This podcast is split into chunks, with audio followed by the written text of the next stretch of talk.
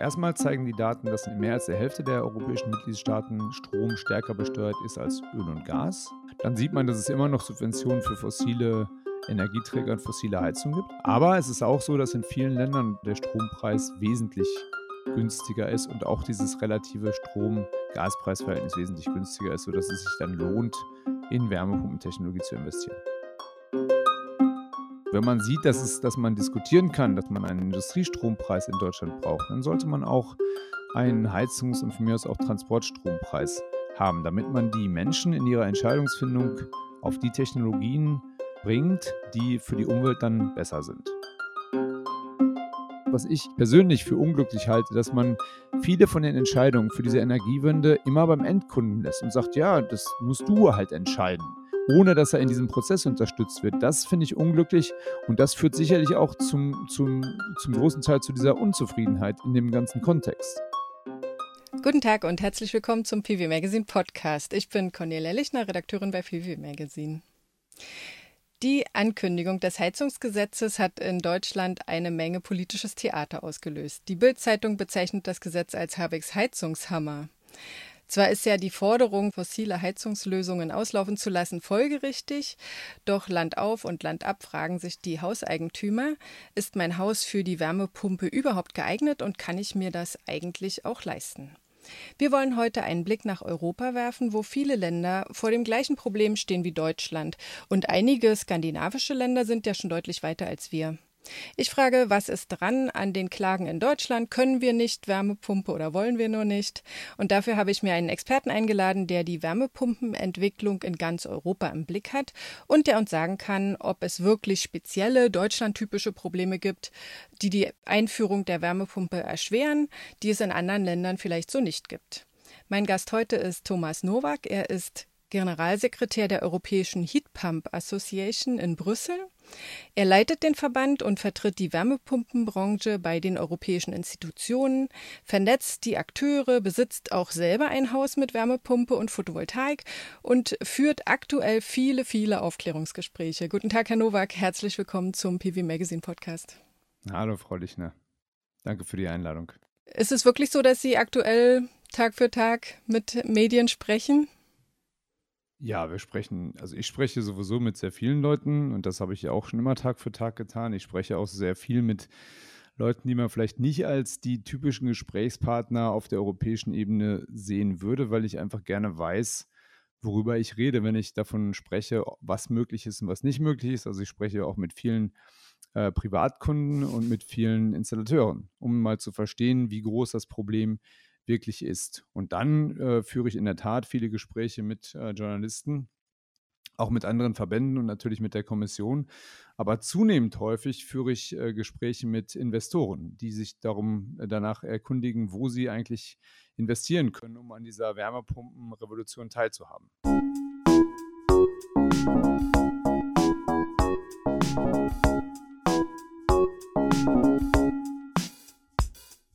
In Deutschland ist die Aufregung über das geplante Heizungsgesetz groß, das künftig den Einbau neuer Öl- und Gasheizungen erschweren soll, und zwar durch ein 65-Prozent-Gebot, also die Vorschrift, 65 Prozent erneuerbare Energien für die Heizung zu nutzen.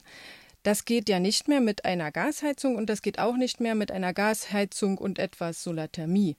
Und jetzt haben viele Hauseigentümer ja Angst, dass der Heizungstausch sehr teuer wird, dass sie ihr Haus womöglich komplett dämmen müssen und dass sie künftig eine sehr hohe Stromrechnung haben werden. Gehen wir das der Reihe nach mal durch. Ähm, wie teuer ist eigentlich der Umstieg auf eine Wärmepumpe im Vergleich zu dem Tausch einer Gasheizung? Das ist natürlich eine Frage, die man so pauschal gar nicht beantworten kann. Die ist, das ist wahrscheinlich die Hauptfrage für ganz viele Personen, aber trotzdem gibt es da keine allgemeine Antwort. Die Frage ist ungefähr so, als würde man sagen, wie teuer ist eigentlich ein neues Auto? Und dann können Sie ja auch überlegen, ob Sie sich äh, ein 400, 500 kaufen oder ein Dacia Logan oder äh, ein Porsche Taycan. Und das wird natürlich dann jeweils den Preis massiv bestimmen. Also muss man richtigerweise fragen, wie teuer ist der Umstieg auf erneuerbare Heizung für dieses spezielle Gebäude? Und dann braucht man einfach zunächst mal jemanden, der einen da berät, weil die Gebäude nicht gleich sind und das den Preis massiv beeinflusst. Wenn Sie ein Gebäude haben, was heute im Grunde Wärmepumpen geeignet ist, und ich sage gleich mal, was das bedeuten könnte, dann äh, liegt der Preis für die Umrüstung irgendwo, ich denke mal im fünfstelligen Bereich zwischen vielleicht 20, 25, 30.000.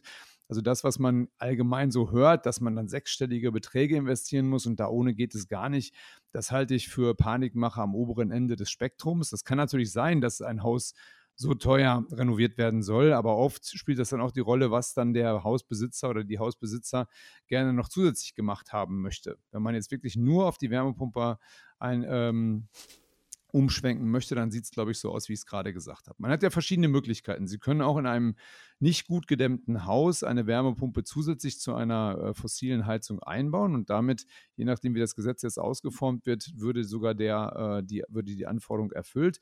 Aber vielleicht mal der etwas bessere Fall. Sie haben ein Haus, was Sie mit 55 Grad Vorlauftemperatur beheizen können. Das kann man an kälteren Tagen im Winter recht gut testen, indem man den äh, Heizkessel auf 55 Grad begrenzt. Ausdrücklich, das bezieht sich auf die Heizungsvorlauftemperatur, nicht auf die Warmwassertemperatur. Die wird übrigens sowieso meistens separat geregelt. Wenn das Haus also für diese 55 Grad geeignet ist, dann können Sie mit einer guten Luft-Wasser-Wärmepumpe, und das, das ist eigentlich fast gültig für die meisten, die Sie heute kaufen können, also ein vernünftiger Hersteller, ein vernünftiger Installateur, der kann Ihnen das dann so einbauen, dass Sie direkt die Gasheizung auf die Wärmepumpe wechseln können. Es gibt noch einen kleinen äh, einen kleinen Schönheitsfehler an der Sache. Wenn Sie in der Vergangenheit keinen Speichertank hatten, dann brauchen Sie einen Speichertank dazu, weil die Wärmepumpe nicht wie ein Durchlauferhitzer einfach äh, große Mengen Wasser in der Sekunde warm machen kann, sondern das tut sie langsam und bedächtig, dafür aber viel, viel, viel effizienter. Und das Wasser muss man dann speichern, damit man es auch für seine äh, Dusche oder Badeerlebnisse ähm, bereitstellen kann. Das heißt also, wenn man, wenn man wirklich nur den Gasheizungstausch machen würde, also Gasheizung raus, Wärmepumpe rein, dann äh, käme man vielleicht auf diese 25.000, 30.000, die Sie sagten? Genau, und dann kriegen Sie dafür ja noch die Fördermittel. Also ich habe das ganz konkret beim Eltern, meinem Elternhaus durchgespielt und da war es einfach so. Wir hätten äh, fünf Heizkörper tauschen müssen. Und das ist eben die nächste Geschichte. Man, man orientiert sich schon an diesen 55 Grad. Und wenn man jetzt diese fünf Heizkörper oder sechs Heizkörper oder wie viel auch immer man, man tauschen würde, wenn man die dann tauscht, dann kann man erhöht man dadurch die Wärmeverteilfläche und kann dann mit der Vorlauftemperatur runtergehen. Und in unserem Fall hätte das mit fünf Heizkörper tauschen 32.000 Euro gekostet. Das haben wir am Ende dann doch nicht gemacht, weil dann der Installateur gekommen ist und gesagt hat, ja, das ist zwar ein effizientes System und wir können das auch einbauen, aber aufgrund der gegenwärtigen äh, Strompreissituation in Deutschland und dem immer noch relativ günstigen Gaspreis würde man dann nach der Investition von diesem fünfstelligen Betrag trotzdem mehr für die Heizkosten bezahlen. Und ich glaube, auch das ist das größte Problem, dem wir uns heute stellen müssen wenn wir, da, wenn wir wollen, dass Endbenutzer ihr privates Vermögen einsetzen, und das sollen sie ja auch, ne? also wer das kann, der soll das ja auch machen und der braucht auch eigentlich keine Förderung. Dafür muss man dann die Personen, die nicht so äh, wohlhabend sind, massiver fördern, damit die Wärmepumpe in allen Schichten ankommt. Aber wer das kann, der sollte zumindest dann davon ausgehen können, dass wenn er diese Investition getätigt hat, er äh, im Laufe der weiteren Jahre dann an den Heizkosten spart. Und das können Sie in Deutschland heute nicht garantieren. Und das hat was damit zu tun, wie das ähm, Elektrizitäts-Gaspreisverhältnis aufgestellt ist. Und ich weiß es jetzt gerade ganz genau, weil ich heute Morgen eine Grafik dazu in einem, ähm, in einem Webinar, das wir gemacht haben, präsentiert habe. Und da ist eben Deutschland doch ganz am Ende der Fahnenstange. Und das ist immer noch so. Und das ist einfach ein Thema, das muss die Regierung angehen. Es ist ein politisches Problem, das kann auch nur politisch gelöst werden. Was haben Sie dann gemacht mit dem Haus Ihrer Eltern? Ja, wir haben jetzt noch gar nichts gemacht. Also wir haben jetzt auch nicht äh, nervös einfach nochmal eine Gasheizung gekauft, weil man kann ja erstmal die existierende Gasheizung noch reparieren. Die muss jetzt nicht getauscht werden. Und ich glaube, es ist auch nicht zu viel gesagt, wenn man davon spricht, dass der gegenwärtige Markt doch sehr stark überhitzt ist. Also jetzt in dieser, in dieser hektischen Situation unbedingt eine neue Heizung kaufen zu müssen, wenn man das nicht, äh, wenn man nicht dazu gezwungen ist, weil die alte kaputt ist, ist wahrscheinlich nicht die beste Entscheidung, die man treffen kann. deswegen haben wir gesagt, wir warten jetzt erstmal mal ein kleines bisschen. Ähm, meine Eltern sind auch sehr alt, zugegebenermaßen in diesem Zusammenhang, dass sie einfach gesagt haben, sie möchten diese große Investition jetzt nicht mehr tätigen äh, und gucken, wie sich das weiterentwickelt. Also im Zweifelsfall würden wir in diesem Fall jetzt eine Wärmepumpe einfach dazu bauen, also würden dann quasi ein Hybridsystem selber gestalten. Das machen wir natürlich mit dem Installateur.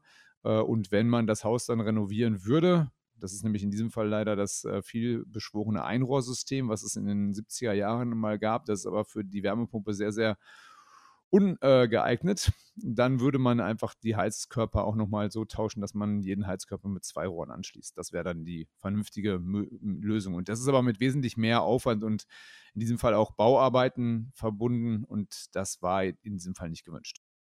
Okay, aber wir haben jetzt sozusagen schon ein Problem identifiziert, das ziemlich Deutschland typisch ist, ja, hoher Strompreis versus sehr niedriger oder immer noch sehr niedriger Gaspreis.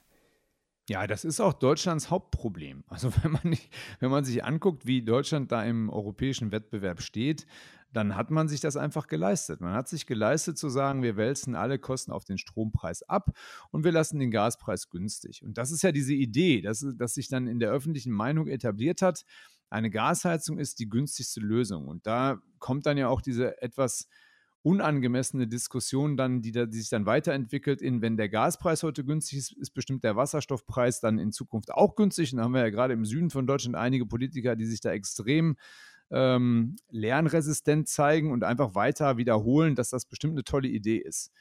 Und ich glaube persönlich, und das kann man zumindest aus der politischen Entwicklung ablesen, dass dieser äh, sowohl der Gaspreis als auch der Wasserstoffpreis wird in Zukunft wesentlich höher sein, als er heute ist. Und nebenbei gesagt, auch zu den Kollegen, äh, die, die betonen, man könne alles mit einem CO2-Preis lösen. Ja, das kann man machen. Aber der CO2-Preis, damit der wirklich die Knappheit dann widerspiegelt, müsste so hoch sein, dass ich sehr, sehr schnell Politiker sehe, die dann sagen, oh, das können wir aber den den äh, Einwohnern nicht zumuten. Deswegen werden wir das jetzt nach oben begrenzen. Und dann ist die Lenkungswirkung, Lenkung, Lenkungswirkung wiederum ausgehebelt. Und wir sehen ja, was passiert und wie kurzfristig äh, oft das Denken ist, wenn ich mir anschaue, wie viele Leute jetzt noch schnell eine Gasheizung gekauft haben. Die müssen doch auch mitbekommen haben, dass der, das äh, Brennstoffhandelsgesetz einen CO2-Preis etabliert hat und der wird auf 65 Euro pro Tonne gehen. Das heißt, für ein normales Einfamilienhaus sind das 300, 400 Euro, je nachdem, äh, an CO zusätzlichen CO2 Emissionskosten. Und wenn er dann wirklich auf das Niveau steigt, wo er in Europa heute ist, und das ist ja eher im Bereich von 100 Euro und andere Marktteilnehmer sagen, er müsste vielleicht eher 150 Euro sein, dann werde ich mich ganz, ganz schnell in Richtung 1000 Euro extra Heizkosten bewegen. Und da kann man doch nicht mehr ernsthaft einem, äh, einem Bürger erzählen, dass das eine günstige Art ist, sein Haus zu heizen. Also die Gesamtwahrheit wäre sich wirklich wichtig gewesen in dieser Debatte und ich glaube, kommunikativ hätte man das stärker unterfüttern müssen und deutlich machen, dass das, was hier passiert, ist zwar äh, eine Herausforderung, aber es ist eine Herausforderung, die das Heizungssystem und das Energiesystem in der Zukunft belastbarer macht, widerstandsfähiger macht und auf lokal verfügbare Energiequellen umstellt. Sie sagten ja schon, äh, der Markt in Deutschland ist überhitzt und, und äh, die Installateure sind alle beschäftigt. Ähm, aber ist denn äh, aufgrund der Förderung und vielleicht auch aufgrund des heizen, heißen Marktes äh, ein Wärmepumpentausch in Deutschland teurer als im europäischen Vergleich? Haben Sie da Vergleichszahlen? Also ich habe keine repräsentativen Umfragen, aber ich glaube, dass das in der gegenwärtigen Situation durchaus mit Ja zu beantworten ist. Wettbewerb belebt das Geschäft und in Märkten wie zum Beispiel Schweden wo es nicht die Frage ist, ob ich eine Wärmepumpe einbaue, sondern welche Wärmepumpe ich einbaue und wo ich von zwei oder drei Installateuren ein Angebot bekommen kann, da sieht die Preissituation durchaus anders aus. Natürlich sind die Häuser auch nicht vergleichbar, aber trotzdem ist das so, dass sie in Deutschland ja froh sein müssen, wenn überhaupt ein Installateur sich das mal anschaut. Wenn sie drei Angebote bekommen wollen, dann äh, halte ich das für eine extreme Herausforderung und das wirkt auch, schlägt auch auf den Preis durch. Wie ist es denn in äh, Norwegen und Schweden? Da wird ja schon lange mit äh, Wärmepumpen geheizt und da gibt es ja auch kalte Winter. Ähm, wie sieht es da aus mit den Häusern? Sind die besser gedämmt als die bei uns? Also die Häuser sind äh, nach meiner Kenntnis besser gedämmt, aber man ist trotzdem auch nicht so ängstlich ähm, mit Strom den, den letzten Rest Zusatzwärme, die man braucht, dazu zu heizen. Also diese, es gibt ja in Deutschland diese Kombination zwischen, wir haben ein sehr gut ausgebautes Gasnetz, wir haben lange damit gerungen, ob man Strom überhaupt zum Heizen benutzen kann und Strom ist teuer. Also es ist ein Imageproblem und es ist ein Preisproblem. Und in Norwegen und Schweden und Finnland ist das eben nicht so. Da ist der Strompreis relativ günstig. Also wenn Sie da jetzt ein Gerät einbauen, was von mir aus bis minus 20 Grad funktioniert, aber das wird auch dann, wir können die Thermodynamik nicht überwinden, äh, überlisten, das wird nicht komplett die Heizenergie bereitstellen. Also werden Sie an diesen ganz kalten Tagen mit Strom zuheizen. Aber das macht Sie ja nicht sofort zu einer armen Person. Also das muss man einfach sehen. Ne? Es gibt diese äh, diese positive Anerkennung von Strom als Energiequelle zum Heizen und es kostet nicht die Welt, jetzt da die Differenz äh, zuzuheizen, die man vielleicht noch braucht. Das ist in Deutschland anders. Mhm. Ist es denn wahr, dass Deutschland den höchsten Strompreis in Europa hat? Also ist das tatsächlich der Bremsklotz jetzt bei dem Umbau in äh, Richtung Wärmepumpen? Also der, der absolute Strompreis ist ja gar nicht das Problem. Der, der, der, das ist dieses relative Strom, Gasverhältnis. Das ist die entscheidende Stellgröße. Und das kann man ganz einfach ausrechnen. Ich nehme den Strompreis und teile den durch, die Gas, durch den Gaspreis. Und da kommt dann ein Wert raus. Und dieser Wert, der entscheidet dann, äh, da, der, der ist dann sozusagen gleichzusetzen mit der Effizienz des Gerätes. Und wenn, äh, nehmen wir mal an, ich hätte jetzt einen Wert von 3 dabei rausbekommen, also ich habe einen Gaspreis von, von mir aus 10 Cent und der Strompreis wäre dann 30 Cent.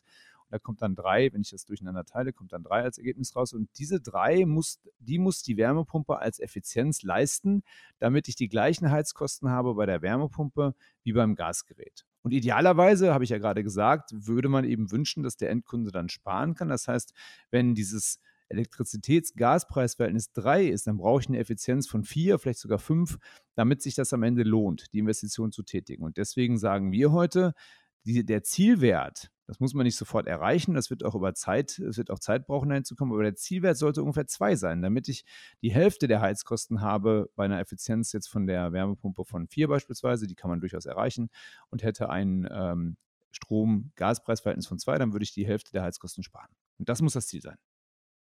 Jetzt hat ja die Bundesregierung schon ähm, den Strompreis entlastet, indem sie die EEG-Umlage gestrichen hat. Ähm, würden Sie jetzt einfach noch mehr ähm, Steuern und Abgaben vom Strompreis runternehmen oder würden Sie sagen, wir sollten den Gaspreis jetzt erhöhen, um eben auf dieses Verhältnis von 1 zu 2 zu kommen? Das kann man machen, wie man möchte. Es hat natürlich Implikationen. Ich würde in diesem Moment erstmal den Strompreis weiter entlasten weil das ähm, nicht so stark durchschlägt auf die allgemeine Stimmungslage. Ganz im Gegenteil, es würde wahrscheinlich auch als, positive, äh, als positiver Schritt wahrgenommen. Und wenn man sieht, dass, es, dass man diskutieren kann, dass man einen Industriestrompreis in Deutschland braucht, dann sollte man auch einen Heizungs- und von mir aus auch Transportstrompreis haben, damit man die Menschen in ihrer Entscheidungsfindung auf die Technologien ähm, bringt, die für die Umwelt dann besser sind. Was man aber noch dazu tun könnte und eigentlich muss, wäre eben dann der Flexibilität einen Wert zu geben, indem man den Endkunden flexible Strompreise zur Verfügung, zur, verfügbar macht. Das ist heute noch nicht der Fall. Die Entwicklungen laufen in die Richtung, aber da muss man noch schneller agieren. Und wie ist es in den anderen europäischen Ländern? Ähm, besteht da dieses Problem, also diese, dieses Verhältnis zwischen dem Gaspreis und dem Strompreis? Ist das da nicht so ein Problem, weil die Leute ohnehin wen weniger mit Gas heizen? Oder ähm, äh, haben die Regierungen da andere Lösungen gefunden, um den Umstieg zu versüßen? Also die, es gibt ja die Daten von Eurostat und die zeigen ganz klar, dass in vielen Ländern also erstmal zeigen die Daten, dass in vielen Ländern in mehr als der Hälfte der europäischen Mitgliedstaaten Strom stärker besteuert ist als Öl und Gas. Das kann man, glaube ich, relativ schnell verändern. Also muss man sich dran setzen, aber das kann man verändern. Dann sieht man, dass es immer noch Subventionen für fossile Energieträger und fossile Heizung gibt. Also selbst das, was man lange Zeit angekündigt hat, ist immer noch nicht komplett umgesetzt. Aber es ist auch so, dass in vielen Ländern, und ich schicke Ihnen diese, ähm, diese Auswertung gerne zu, das ist eine quasi grafisch gestaltete Landkarte. Da sieht man dann, dass in vielen Ländern äh, der Strompreis wesentlich günstiger ist und auch dieses relative Strom-Gaspreisverhältnis wesentlich günstiger ist, sodass es sich dann lohnt, in Wärmepumpentechnologie zu investieren. In Deutschland haben ja immerhin, also vielleicht im Gegensatz zu Schweden und Norwegen, schon ganz viele Leute eine Photovoltaikanlage. Hilft uns das bei der Installation der Wärmepumpen entscheidend weiter?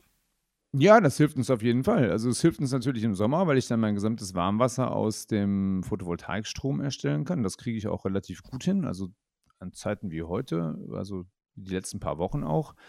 Und da kann man sich ja eigentlich gar nicht mehr drüber freuen. Aber jedenfalls die letzten paar Wochen ähm, bei uns zu Hause haben wir nur noch Sonnenstrom zum Warmwasserproduktion genutzt.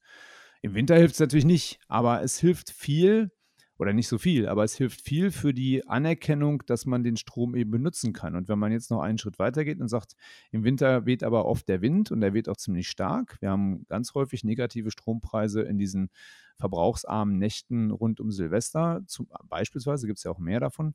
Und dann kann ich natürlich mit einem flexiblen Stromtarif äh, auch den Windstrom abgreifen. Und damit dann die, wird dann die Wärmepumpe zum lastvariablen Beitrag äh, für ein stabiles Stromnetz. Was wir jetzt noch nicht so stark angesprochen haben, ist ja das Dämmproblem. Ja, also die Menschen wollen ja vor der Heizungsumstellung wissen, erstens ist mein Haus für die Wärmepumpe geeignet und wie hoch werden die Kosten letztlich sein. Ähm, das ist ja auch die Frage, wie Sie schon sagten, dass man erstmal äh, das Haus durchrechnen muss. Wie hoch ist der Heizbedarf? Eventuell ähm, Heizkörper austauschen muss. Ähm, das ist ja jetzt keine einfache Entscheidung, die selbst ein Heizungsinstallateur nicht äh, von jetzt auf gleich äh, treffen kann. Ähm, kann man dazu was von den Erfahrungen aus Skandinavien lernen? Also ist dieser, dieses Checken, ist das Haus überhaupt wärmepumpentauglich? Äh, kann man das vereinfachen? Ja, kann man. Man kann, ähm, in diesem Fall würde ich von den Iren lernen wollen. Die Iren haben vor längerer Zeit in Tipperary ein Projekt gestartet, das hieß äh, Superhomes. Und das ist ein sogenannter One-Stop-Shop. Das heißt, Sie können da hingehen, können Ihre Skizze und Ihre Zeichnung und Ihr Haus, Ihre Energieabrechnung mitnehmen und sagen, das ist mein Haus und hier würde ich jetzt gerne optimieren. Und dann bekommt man ein Beratungspaket. Das ist natürlich kostenpflichtig, aber es ist vernünftig angelegtes Geld. Und dann werden einem die Optionen aufgezeigt und dann werden, wird einem auch gezeigt, oder wird einem empfohlen, welche Technologie man wählen sollte. Man bekommt Unterstützung bei dem Vergleich von Angeboten und das geht so weit, dass am Ende sogar die installierte Anlage nochmal begutachtet wird. Und das, glaube ich, sollte man überall haben. Also neben allen möglichen anderen Maßnahmen, die ich bisher genannt habe, ist die Einrichtung von solchen One-Stop-Shops eine aus meiner Sicht unabdingbare Maßnahme, um die großen Teile der Bevölkerung ähm, mitzunehmen in die, äh, auf, der, auf dem Weg in die Energiewende. Also der One-Stop-Shop besteht dann sozusagen aus einem ähm, Energieberater, einem oder mehreren Installateuren, die man sich auswählen kann und einem Gutachter, der dann am Ende nochmal kommt und schaut, ob alles richtig gelaufen ist? Ja, so ist das, genau so. Okay, klingt erstmal eigentlich machbar, oder? Ja, das ist, das ist vor allen Dingen wirklich gut investiertes Geld, weil sie damit dem Endbenutzer auch Vertrauen geben, dass es sich für ihn lohnt, in diese Technologie zu investieren und dass er das Richtige tut. Und das wollen wir ja eigentlich. Wir wollen ja nicht irgendjemand zu einer Lösung bringen, die für ihn gar nicht geeignet ist. Also es, es geht jetzt nicht darum, missionarisch zu sagen, alle jetzt auf die Wärmepumpe, sondern es geht darum zu sagen, erstmal die Wärmepumpe soll dort eingebaut werden, wo sie heute schon funktioniert und das dann schnell. Dann kann man immer noch später renovieren. Ne? Es gibt ja diese Renovierungspaarpläne, die sind ja gut. Das ist auch eine Sache, die sollte man durchaus angehen. Aber man muss die niedrig hängenden Früchte zuerst pflücken und sagen, wir bauen die Wärmepumpe da ein, wo es leicht geht. Und es gibt bestimmt auch Häuser, wir gehen so ungefähr von 30 bis 40 Prozent der Gebäude aus, die nach heutigem Standard nicht für eine Wärmepumpe geeignet sind, wo man so entweder mehrere oder viele Heizkörper austauschen muss oder das Heizungsverteilsystem austauschen muss und ähm, vielleicht sogar dämmen muss. Aber man muss deutlich, wirklich sehr, sehr deutlich und immer wieder sagen, eine Wärmepumpe funktioniert auch ohne Fußbodenheizung und eine Wärmepumpe funktioniert auch ohne Renovierung, ohne äh, oder tiefe Renovierung und komplette Dämmung des Hauses. Und das ist immer, sind immer gute Maßnahmen, aber sie sind keine Bedingung für den Einbau einer Wärmepumpe. Jedenfalls im Großteil der Gebäude sind sie es nicht. Und die Gebäude, wo, das, wo man die Wärmepumpe einfach direkt einbauen kann, die sollte man auch angehen. Und da muss man die anderen parallel ähm, natürlich auch bearbeiten. Aber das ist komplizierter und dauert vielleicht auch länger und wird auch teurer sein. Und da ist es dann eben oft so, dass vielleicht diese Renovierung, äh, diese umfassende Renovierung auch einfach später stattfinden kann. Oft werden Häuser ja verkauft, vererbt, dass man einfach dann sagt, dann machen wir es dann, wenn sowieso jemand größere Maßnahmen in Angriff nimmt. Jetzt ist Deutschland ja nicht das erste Land, das diesen Endtermin für die fossilen Heizungen festgelegt hat, obwohl es ja manchmal in der Presse so klang. Mhm. Aber ähm, in anderen Ländern gibt es ja solche Regeln schon. Wie kommen die Bürger damit zurecht und, und wo läuft es Ihrer Meinung nach gut oder wo ist es am besten gelaufen vielleicht?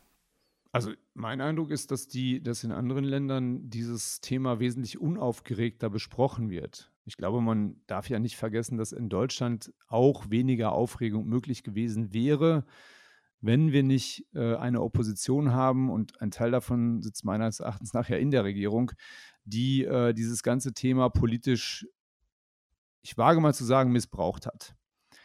Ähm, man hat ja vielen Leuten auch Angst erstmal eingepflanzt, die sie vielleicht sonst gar nicht gehabt hätten, wenn, wenn man ruhiger darüber kommuniziert hätte. Und in anderen Ländern scheint mir das eben so zu sein. Wenn Sie sich anschauen, was jetzt gerade in Frankreich passiert, da ist man schon sehr weit und trotzdem hat jetzt die Regierung nochmal ähm, einen weiteren Vorstoß gewagt und gesagt, wir werden uns von Öl- und Gasheizungen komplett verabschieden. Da läuft jetzt gerade eine Konsultation zu dem Thema. Und ich höre nicht ansatzweise die Aufregung, die man in Deutschland erlebt hat. Wenn Sie sich weiter anschauen in den Niederlanden, da hat man ja gesagt, wir werden ab 01.01.2026 auf Hybridheizungen als Mindeststandard umsteigen. Das ist ja im Grunde genommen das, was man in Deutschland auch gesagt hat. Und äh, da laufen jetzt Vorbereitungen zu dem Thema. Da gibt es gasfreie Zonen, die sind ausgewiesen. Da gibt es einen klaren Fahrplan, wie man das machen wird. Das Kunden werden darüber informiert, dass bei ihnen das Gasnetz abgeschaltet wird. Und das scheint vernünftig zu funktionieren. Von den ganzen Verboten in anderen Ländern, Schweden, Ölheizungen, das ist Jahre, Jahrzehnte her. Ich kann mich nicht daran erinnern, dass da irgendjemand nervös drüber geworden wäre. Natürlich sind die Anforderungen immer anders, aber das müssten wir jetzt im Einzelnen nochmal besprechen. Vermuten Sie, dass hinter dieser starken Reaktion in Deutschland eine Kampagne steckt? Ach ja, das ist, hört sich so verschwörungstheoretisch an. Ähm, naja, aber wenn Sie sagen, man, man müsste den Leuten mitteilen, dass ihre Gasleitungen abgestellt werden. Ich meine, ich könnte mir vorstellen, wenn in Deutschland, wenn ich einen Brief kriegen würde, meine Gasleitung wird abgestellt, dann hätten Sie hier aber Demonstrationen auf der Straße. Genau, aber, aber wenn Sie, wenn Sie den Personen, die jetzt die sich jetzt für so schlau gehalten haben, dass sie gesagt haben, ich kaufe noch schnell eine Gasheizung, wenn die einen Brief in ihrem Briefkasten hätten, auf dem steht, ähm, lieber Herr Mayer, 2029 wird bei Ihnen das Gasnetz abgeschaltet. Dann würde doch Herr Mayer jetzt überlegen, was er tut. Dann würde er auf jeden Fall nicht im Reflex eine Gasheizung kaufen. Und das ist das, was da passiert, dass man sagt, du kannst dich danach nicht darauf berufen, dass, dass wir dir nicht gesagt hätten, dass bei dir kein Gas mehr zur Verfügung stehen wird. Und das ist doch eine Frage, die muss man doch stellen. Wenn immer mehr, immer weniger Leute die das Gasnetz benutzen, dann werden logischerweise die Verteilnetzkosten steigen. Das heißt, der Druck auf die Verbleibenden wird, wird auch steigen. Und dann hat man am Ende eine Situation, wo die, die es sich vielleicht gar nicht leisten können, die letzten übrig gebliebenen Mohikaner sind, die, ähm, die dann das Gasnetz noch bezahlen müssen. Und die können sich aber nicht leisten. Und das ist doch nicht was, was ich möchte. Ich möchte doch eigentlich eine Energiewende haben, wo ich sage, so, ähm, wer sich das leisten kann, dem teilen wir heute mit, dass er das leisten muss. Es gibt ja, also ich fand das früher immer ganz gut, so bin ich groß geworden, Eigentum verpflichtet auch. Und das heißt, ich muss mich auch darum kümmern, dass ich mein Eigentum auf dem Niveau erhalte, ähm, wo es gesellschaftlich kompatibel ist. Es ist ja durchaus eine Frage, ob das in Zukunft sozial akzeptabel sein wird, ähm, eine Gasheizung zu betreiben. Genauso wie sie auch heute auch nicht mehr unbedingt rauchen werden. Und sie werden vielleicht irgendwann auch überlegen, ob es in Ordnung ist, ähm, Autos mit einer bestimmten Emissionsklasse zu, zu fahren. Da hat man sich ja auch entschieden und hat gesagt, das verbieten wir jetzt, weil die Veränderung in der Gesellschaft nicht schnell genug funktioniert und den Unterschied zwischen einer Auto, äh, zwischen einem Diesel im Auto und einer Ölheizung im Gebäude kann ich jetzt nicht ganz unbedingt erkennen. Also, ne, das heißt, wir haben ja Präzedenzfälle, wo man sagen kann, man hat ja als Gesellschaft entschieden, dass bestimmte Verhaltensweisen mit unserem heutigen Wissen nicht mehr kompatibel sind. Was Sie fordern und was ich auch völlig vernünftig finde, ist eine langfristige Planbarkeit für die äh, Gebäudebesitzer. Ne? Genau. Also wenn man, wenn man sagt, man braucht langfristige Planbarkeit, dann ist ja sowieso fraglich, ob diese kurzfristige Entscheidung, wir ziehen jetzt das Einbauverbot für die Gasheizung und für die Ölheizung schon auf 2024 vor, nicht äh, kontraproduktiv war, ja. Also jetzt die, der, der aktuelle Verhandlungsstand sieht ja vor, dass der Druck abgemildert wird und dass die Eigentümer vor dem Einbau einer neuen Wärmepumpe noch auf die Wärmeplanung ihrer Kommune warten dürfen, um zu erfahren, ob sie vielleicht demnächst in der Ausweitung eines Fernwärmenetzgebiets liegen, ja. Das sind ja alles so Sachen, die man durchaus auch als Eigentümer gerne wissen möchte und die man bisher ja nicht wusste. Man konnte ja nur sagen, okay, ist jetzt meine Gasheizung 30 Jahre oder nicht? Muss ich sie ausbauen oder nicht? Und dann, ähm, was kann ich stattdessen tun, ja? Also das finde ich ein ganz schwieriges Thema, weil ich diese äh, Verknüpfung der, der Austauschpflicht an die Wärmeplanung, die ich kann nicht überblicken, wie lange das dauern wird. Ich kann mir nicht vorstellen, dass alle Kommunen, die zu einer Wärmeplanung verpflichtet sind, diese in den nächsten vier oder fünf Jahren abschließen können. Einfach weil normalerweise da die Experten nicht in ausreichender Menge zur Verfügung stehen.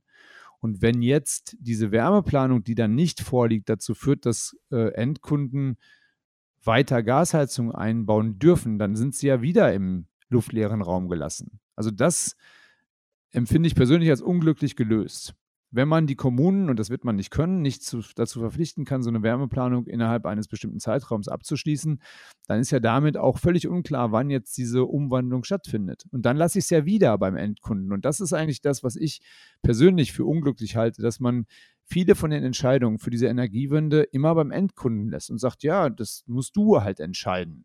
Jetzt wollte man es mal mehr Zwang durchsetzen. Ich denke nach wie vor, das wäre auch ein richtiges äh, eine richtige Entscheidung gewesen. Aber dass es dann am Ende immer der Endkunde entscheiden muss, ob das jetzt richtig oder falsch ist für ihn, ohne dass er in diesem Prozess unterstützt wird. Das finde ich unglücklich und das führt sicherlich auch zum, zum, zum großen Teil zu dieser Unzufriedenheit in dem ganzen Kontext. Und das ist jetzt nicht gelöst worden. Also man hätte doch, ja, ich will nicht vorschlagen, was man hätte, das weiß ich nicht. Also das ist auch ein komplexes Thema, aber diese Lösung, die jetzt da ist, ich weiß nicht, ob die trägt. Ja, aber man kann natürlich auch die Fernwärmeanbieter verstehen, dass die sagen, okay, wenn die Leute jetzt alle eilig äh, Wärmepumpen einbauen, dann sind sie ja später bei der Erweiterung des Fernwärmenetzes nicht mehr äh, anschließbar. Ja, das stimmt, wenn ich aus der äh, alten Art, ein Fernwärmenetz zu bauen, komme. Und wenn ich sage, ich, bei mir sieht das immer so aus, dass ich da zentrale Kraftwerke habe und die werden dann mit Rohrleitungen äh, und da werden dann die Gebäude dran angeschlossen. Aber es gibt ja ganz äh, wunderbare neue Möglichkeiten, das zu tun. Und das ist äh, bei, bei einem Unternehmen heißt das Ectogrid, das ganze Konzept, bei anderen heißt es ähm, neutrale äh, Wärmenetze oder äh, Ambient äh, Energienetze, heißt es auch komplizierter. Aber eigentlich, was es heißt, ist, ich lege zwei Rohre in die Straße und die werden nicht isoliert, sondern das eine läuft ein bisschen wärmer, das andere hat ein bisschen kältere Temperatur. Und diese beiden Rohre verknüpfe ich nicht über Wärmeübergabestationen, sondern über Wärmepumpen im Gebäude. Und damit stelle ich dann eine Energiequelle zur Verfügung, die alle Gebäude benutzen können. Wenn man das so machen würde, wenn man sagen würde, wir, wir legen sowas neben eine Abwasserleitung in, äh, in jede Straße rein, dann hätte ich das Problem der Energiequelle schon mal gelöst. Und dann hätte ich auch viele Probleme, die heute auftauchen, wo dann die Menschen sagen, aber ich will nicht diese hässlichen Ventilatoren vor meinem Haus haben oder der Ventilator von meinem Nachbarn ist aber lauter als meiner und das gefällt mir nicht. Das hätte man dann auch gelöst, weil das dann eben äh, zentral gemacht wird und man kann dadurch Überschusswärme aus einem Prozess oder Überschusskälte aus einem Prozess oder aus einem Gebäude, aus einem Schwimmbad, aus einem Hotel dann in das Netz reinspielen und damit schließt man Energiekreisläufe. Das ist aber anders als das, was man sich in der Vergangenheit unter Nahwärme vorgestellt hat. Und wenn man das jetzt in etwas verdichteten Gebieten als Standardlösung vorschlagen würde, dann muss ich nicht weiter planen. Dann sage ich, das mache ich sowieso. Dann muss ich einfach nur feststellen, wie groß der Energiebedarf pro Quadratkilometer in einer Stadt ist und dann äh, schraffiere ich da entsprechende Gebiete und setze die als Ausbaugebiete vorrangig ähm, fest. Ich meine, man muss ja auch sagen, wenn der Nahwärmebetreiber heute plant, auf der Basis des heutigen Energiebedarfs des Gebäudebestands, weiß er ja auch nicht, ob die Leute nicht noch ein bisschen dämmen und damit seine Planung konterkarieren. Und bloß weil da Nahwärme reinkommt, kann es ja trotzdem sein, dass äh, auch, sagen wir mal, 20, 30, 40 Prozent der Menschen sagen, will ich aber nicht, darauf warte ich gar nicht. Also jetzt haben wir doch eine Situation, wo das, was als Entscheidungskriterium vorangestellt wird, für viele Menschen unter Umständen gar nicht mehr handlungsleitend ist. Hm. Und kennen Sie ähm, Länder oder Kommunen, in denen solch ein Nahwärmenetz, äh, also eine, eine Wärmequelle für Wärmepumpen, für dezentrale Wärmepumpen bereitgestellt werden? Das ist jetzt, das wird jetzt Stand der Technik. Also die, ich kenne ein Projekt, was in ähm, Mailand gerade äh, umgesetzt wird und es gibt ein weiteres Projekt, also ein Projekt läuft schon, das ist in, in Malmö, das heißt Medicon Village, also kann man sich auch angucken, wenn man das im Internet anschauen möchte. Und dann gibt es eins in London und es gibt weitere, die in Verhandlung sind, aber das, äh, was ich darüber weiß, sollte ich nicht weiter erzählen. Also kann ich nur sagen, es gibt einiges, was da in der Entwicklung sich befindet. Aber sowas würde im Prinzip auch in äh, Mehrfamilienhäusern, in Hochhäusern funktionieren. Ich war persönlich in England, in Blackburn, da hat man äh, drei Wohnblöcke mit 145 äh, Apartments unter Bewohnung, also bei Bewohnung äh, umgerüstet und da funktioniert das so, dass man dann eine zentrale Wärmequelle bereitstellt. Das kann durchaus auch ein Wärmenetz sein und dann legt man in jedes Haus ein, ähm, so, ein, so einen Ring rein, so eine Schleife rein, wo dann das warme Wasser drin zirkuliert. Also das Wasser, was quasi bei Umgebungstemperatur ähm, zirkuliert und dann wird wiederum da jede, jedes Apartment dran angeschlossen. Das heißt, Sie können dann auch umrüsten und können Apartments gleichzeitig mit Wärme- und Kühlfunktionen ausstatten und warm Wasser und das Ganze funktioniert. Das ist da im Sozialwohnungsbau gemacht worden und der Sozialwohnungsbaubetreiber hat gesagt, das ist für uns die beste, langfristig tragfähigste und, und zuverlässigste Lösung. Und benötigen wir für die Mehrfamilienhäuser noch andere Wärmepumpen als die, die es derzeit schon gibt? Oder kommen wir mit dem klar, was der Markt da bietet? Also das, was wir heute haben, ist für den Großteil der Mehrfamilienhäuser ausreichend. Wir werden auch in den nächsten Jahren noch einiges an Innovationen sehen. Ähm, wir sehen ja auch gerade eine, einen Wechsel auf alternative Kältemittel. Das wird nochmal Konsequenzen haben, auch auf die Art und Weise, wie die Geräte aussehen. Äh, aber ich glaube, dass wir grundsätzlich sagen können, wir haben kein technisches Problem mehr. Also die Wärmepumpe, die Wärmewende hin zur Wärmepumpe lässt sich mit heutiger Technologie plus erwartbarer Innovation hervorragend und in Gänze abdecken. Und da fange ich wirklich wieder immer daran, äh, daran, zu überlegen, wenn wir sagen, wir können mit der Hybrid-Wärmepumpe anfangen, also die Kombination von zwei Energieträgern, das kann Gas oder direkt elektrisch plus Wärmepumpe sein. Das geht bei einer kompletten Wärmepumpe alleinstehend weiter und das geht dann vielleicht so weit, dass ich sehr gut isolierte Häuser habe, bei denen ich nur noch eine Lüftungsanlage einbaue mit Wärmerückgewinnung und Warmwasserproduktion und das Ganze dann idealerweise integriert mit ähm, Warmwasserspeichern, mit Batteriespeichern und vielleicht ähm, schlauen Tarifen aus dem Stromnetz. Jetzt ähm, gibt es ja noch eine andere technologische Entwicklung, ähm, dieses F-Gase-Verbot, also dass die Wärmepumpenhersteller alle umstellen müssen von den bisherigen ähm, äh, Kältemitteln, die also ein hohes Treibhausgaspotenzial haben, hin zu natürlichen Kältemitteln. Ähm, wie würden Sie das einschätzen? Ist das ein Ärgernis für die Industrie oder ist das ähm, Innovation, die längst überfällig war? Ja, ja, da haben Sie jetzt ein paar Formulierungen gewählt. Also es ist, äh, es ist eine Herausforderung, die zur Unzeit kommt. So würde ich es erstmal be beschreiben. Also wir sind jetzt endlich an einem Punkt angekommen, wo wir gesagt haben, jetzt entscheiden wir uns für die Wärmepumpe und wir koordinieren den Hochlauf und wir bauen neue Fabriken und parallel dazu ähm, wird jetzt die Industrie damit konfrontiert, dass sie ihre Produktionsanlagen nochmal neu umstellen muss und auch ihre Produkte umdesignen muss. Und es ist glaube ich, so ein ganz kleines bisschen wie eine Operation am offenen Herzen bei voller Fahrt. Und das ist nicht einfach. Die Industrie stellt sich darauf ein. Wir, also die Hersteller, mit denen ich spreche, und da sprechen wir sehr, sehr intensiv. Das können Sie sich vorstellen. Das hat eine der, der größten Interessenfrequenzen, ähm, die wir so erleben. Die sind dazu bereit. Die haben sich auch mit der alten F-Gas-Verordnung, also Kältemittelverordnung, äh, um, schon, schon auseinandergesetzt und waren da auch dabei und haben gesagt, das machen wir, setzen wir um.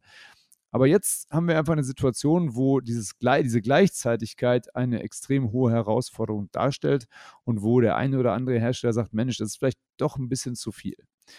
Und das haben wir auch im, in der öffentlichen Diskussion immer wieder betont und gesagt, es geht eigentlich nicht darum zu sagen, das geht überhaupt nicht, sondern es geht darum zu sagen, wir müssen anerkennen, dass es Zeit braucht und man muss anerkennen, dass diese neuen Bauformen, manchmal sind die ein bisschen größer, manchmal müssen die anders aufgestellt werden, manchmal brauchen die andere ähm, Lüftungszugänge, um die Sicherheit zu gewährleisten. Also das sind alles Aspekte, die, nicht, die es nicht zur Unmöglichkeit machen, aber sie kosten eben Geld, erst in der Entwicklung, dann in der Umsetzung.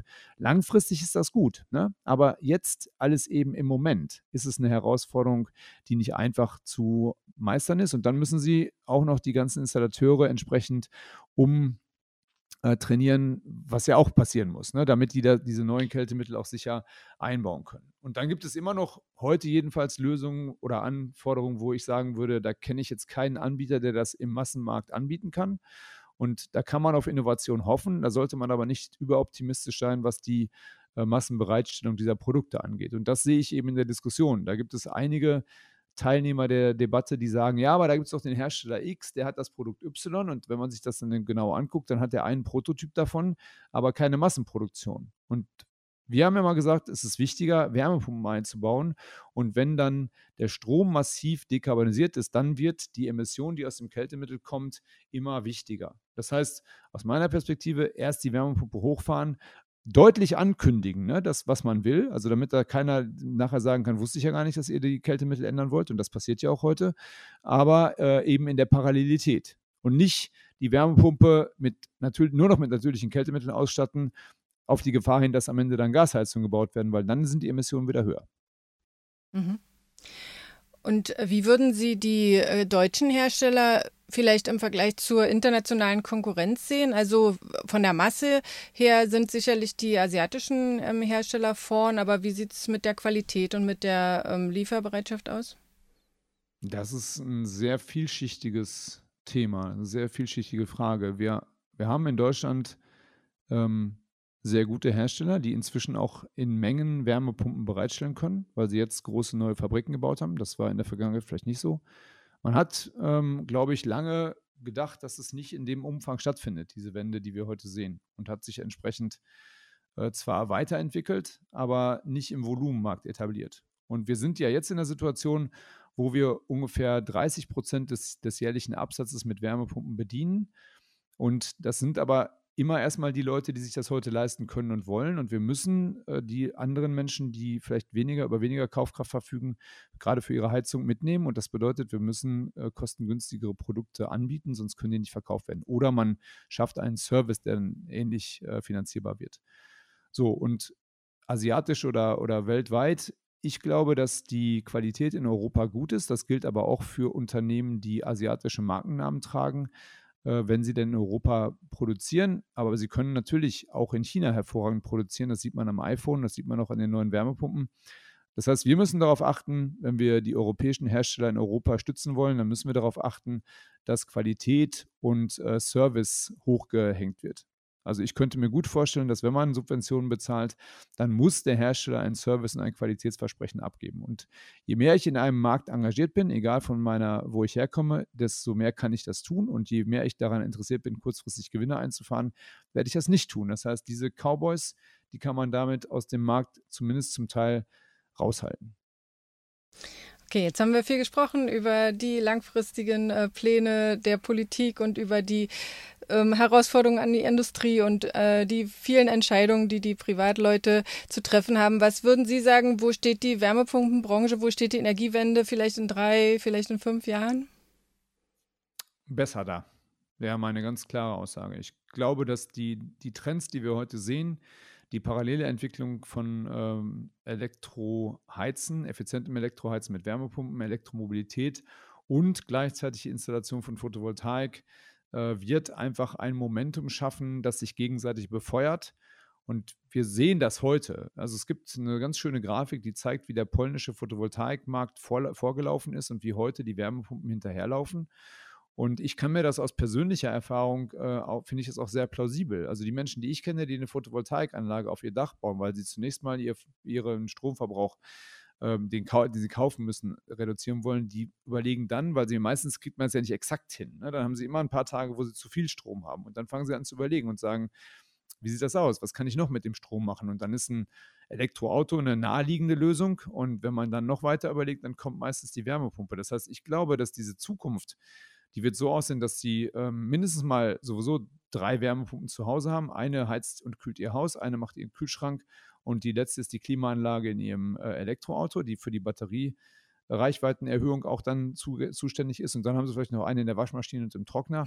Also fünf Wärmepumpen pro Haus halte ich für extrem Standard. Und die Wärmepumpe selber wird damit zum Commodity. Das wird nicht mehr so wichtig sein, wo die Wärmepumpe herkommt, weil sie in einem Gebäude wohnen, was entweder als Service oder von ihnen selbst besessen äh, elektrifiziert, eine aktive, eine aktive Rolle in dem Stromnetz spielt. Und das muss natürlich weitgehend automatisiert sein, aber ich sehe diese Entwicklungen, die sind alle da, die werden heute in den Markt reingebracht. Und das wird für die Endbenutzer komfortabler sein, einfacher sein und damit äh, attraktiv.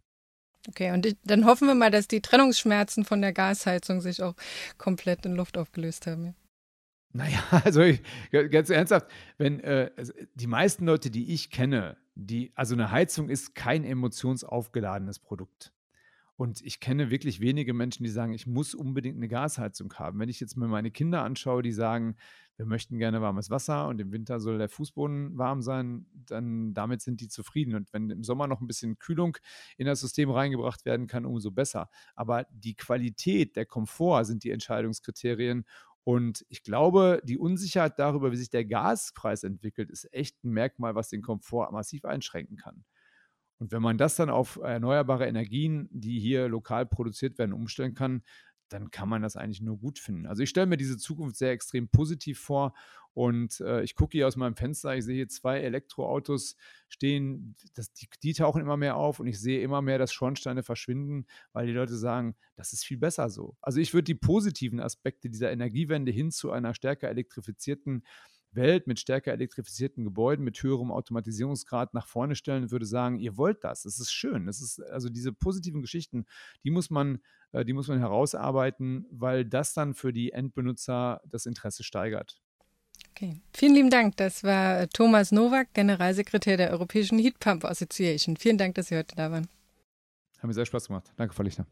Weitere Informationen zu Wärmepumpen und zu anderen Heizungslösungen finden Sie zum einen auf der PV Magazine Webseite www.pv-magazine.de. Und wir planen außerdem einen großen Schwerpunkt zu Wärmepumpen und auch zu anderen Heizungslösungen ähm, in unserer September-Ausgabe. Am besten melden Sie sich für den kostenfreien Newsletter an oder Sie bestellen ein Abonnement unseres vierteljährlich erscheinenden Magazins.